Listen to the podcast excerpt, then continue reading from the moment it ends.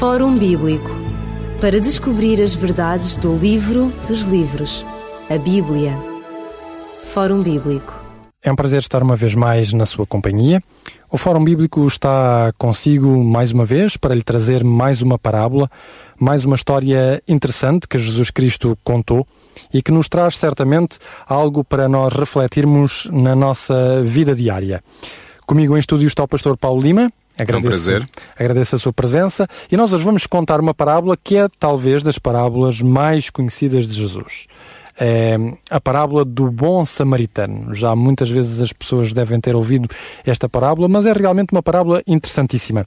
O, o que é que ela nos conta, a parábola do bom samaritano? Uh, a história é muito interessante porque conta a história breve de, de, alguém, de um viajante que sai de Jerusalém e que vai em direção a Jericó, que era, era, uma, era um caminho descendente mas que estava infestado de bandidos na altura de Jesus. E esse homem que em viagem foi assaltado por bandidos e deve ter resistido ao assalto, então foi brutalmente agredido, foi roubado e foi deixado caído na estrada, no caminho. E conta Jesus que algum tempo depois passou um, um sacerdote que vendo o homem ali caído, e certamente notando que ele era judeu, uh, não fez nada e passou adiante. Seguiu o seu caminho sem fazer seja o que for. Passado algum tempo, passou um levita, que era um dos servidores do templo, portanto, o sacerdote também era um, um fazia parte do pessoal do templo, e o levita era também servidor do templo. Eram, no fundo, duas pessoas que estavam intimamente conhecedoras da lei de Deus e dos princípios éticos e morais e religiosos do povo judeu. E esse levita passa e vê aquele homem ali caído também, necessitando de auxílio, e não faz nada, continua o seu caminho. Até que, passado algum tempo, passou um samaritano. Este samaritano era um homem de um povo e que tinha uma crença religiosa um pouco diferente das dos judeus.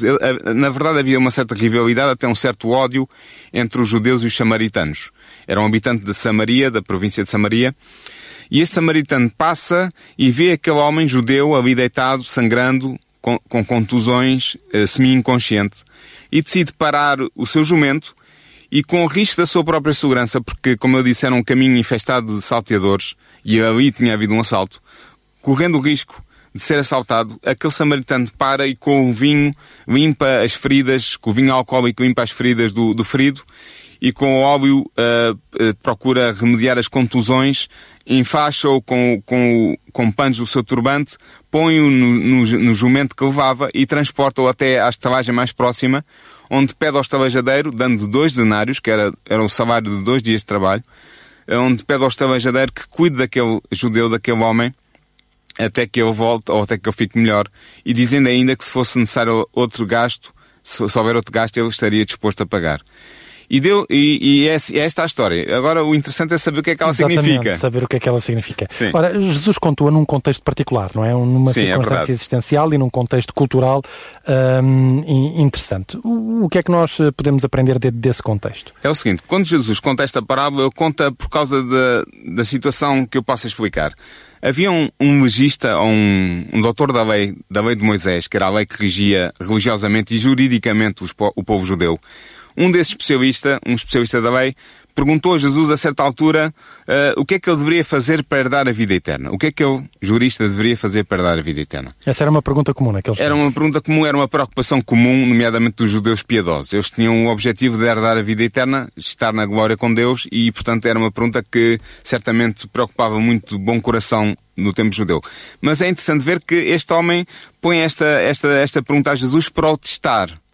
Mas testar em quê? Era que o legista tinha tido muitos anos de formação uh, no estudo da lei de Moisés para chegar onde estava naquele momento.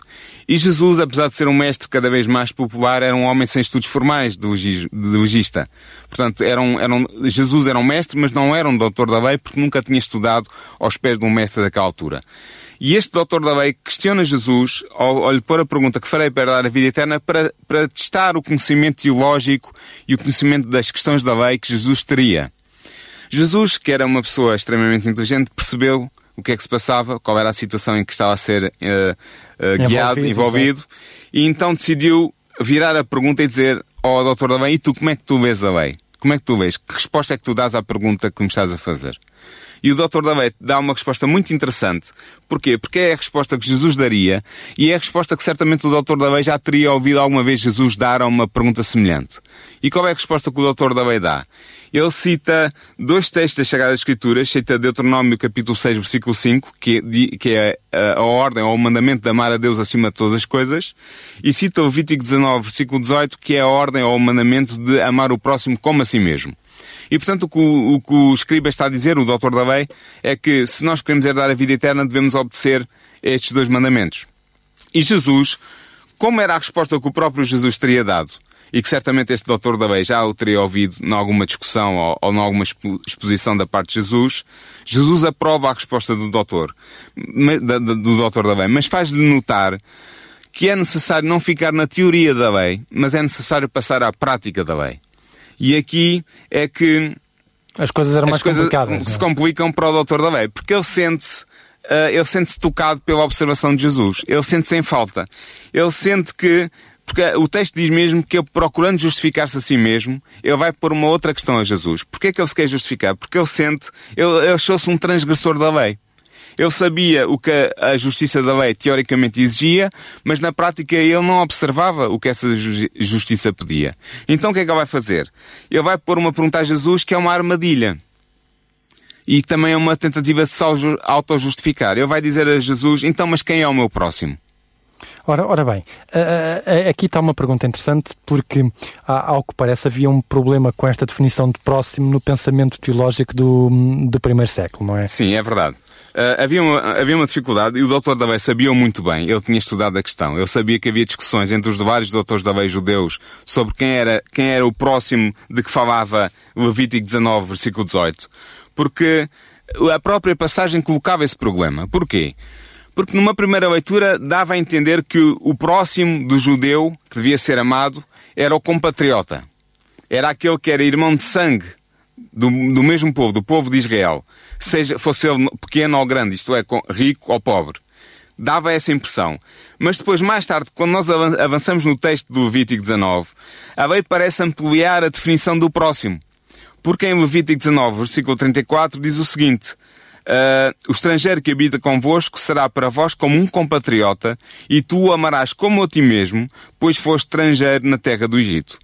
E por causa deste segundo texto, havia, havia líderes judeus, havia doutores da lei do judaísmo antigo que diziam, bem, ah, então a lei também nos pede para amarmos o estrangeiro.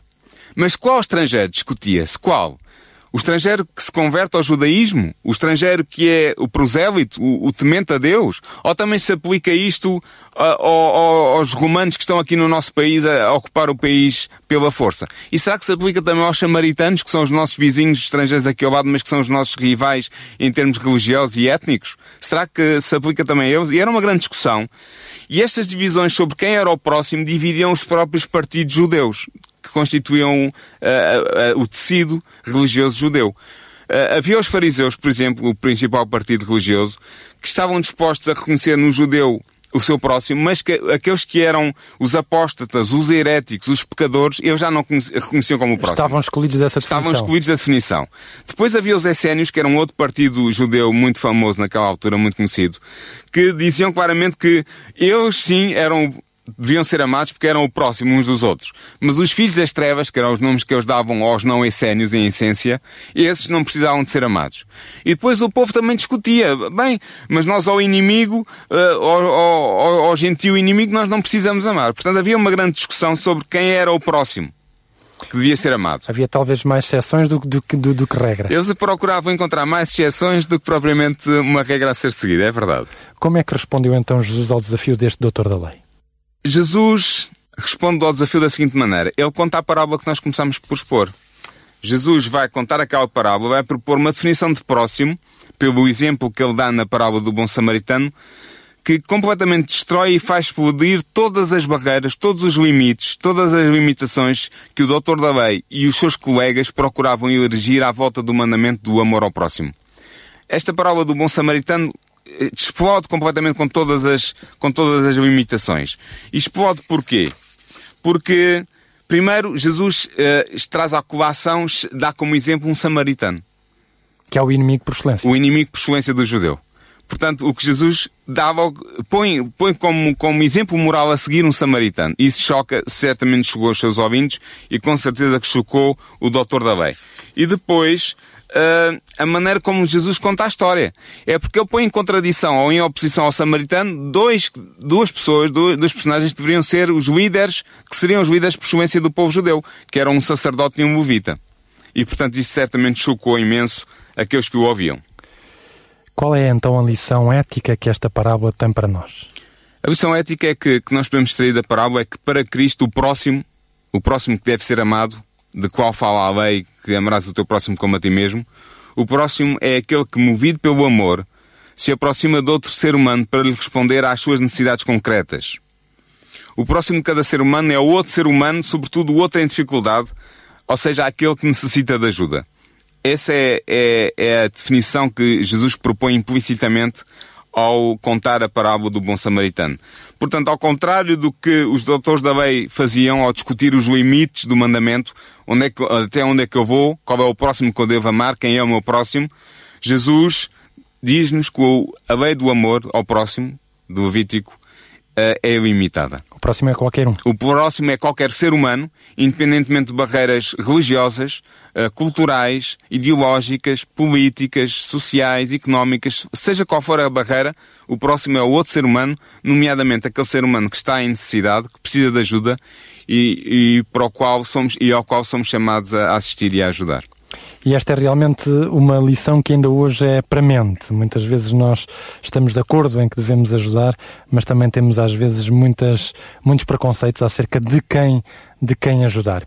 O Evangelho traz-nos realmente várias lições de vida e vários princípios pelos quais nós hoje ainda podemos guiar e conduzir a nossa vida. E este foi o Fórum Bíblico de hoje e este é o desafio que se lança a cada um de nós, de termos em cada pessoa com quem contactamos, a quem vemos uh, presente, que esse é realmente o nosso próximo, aquele através do qual uma ação nossa pode mudar circunstancialmente a sua vida. Deixamo-lo, pois, com estes ensinos desta parábola e voltaremos a encontrar-nos no próximo programa do Fórum Bíblico com mais uma parábola, mais um ensino de Jesus, mais um princípio ético para a nossa vida. Que Deus o ajude, que Deus o abençoe na sua existência e voltaremos a encontrar-nos no próximo programa, se Deus quiser. Fórum Bíblico para descobrir as verdades do livro dos livros, a Bíblia. Fórum Bíblico